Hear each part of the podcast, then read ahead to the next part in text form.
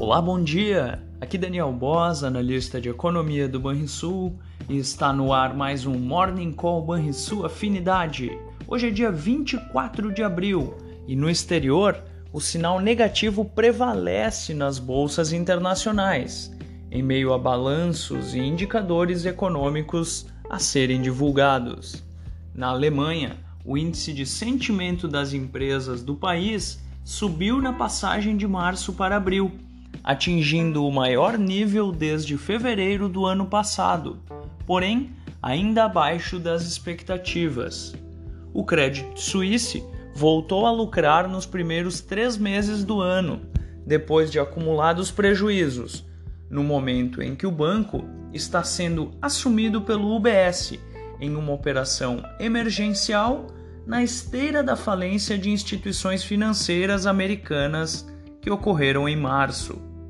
Os mercados asiáticos fecharam majoritariamente em baixa, em meio a dúvidas sobre a saúde da economia global.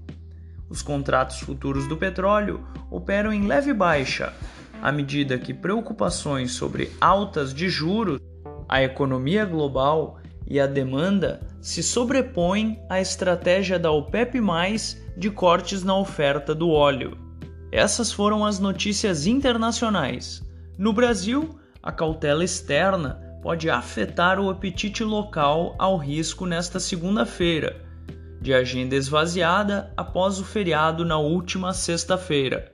Questões políticas sobre a instalação da CPMI sobre os atos de 8 de janeiro e a participação de Roberto Campos Neto, presidente do Banco Central, no Senado, atraem olhares neste início de semana.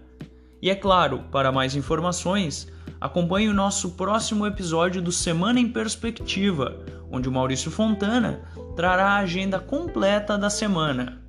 E vamos ao fechamento do mercado. Na quinta-feira, o dólar encerrou uh, cotado aos R$ 5,04, uma queda de 0,5%. O Ibovespa registrou alta de 0,4% aos 104.367 pontos e o S&P 500 caiu 0,6% aos 4.130 pontos.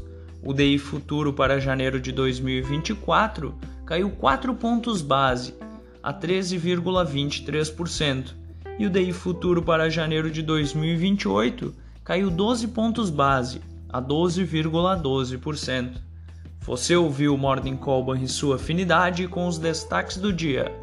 Acompanhe de segunda a sexta-feira o nosso overview.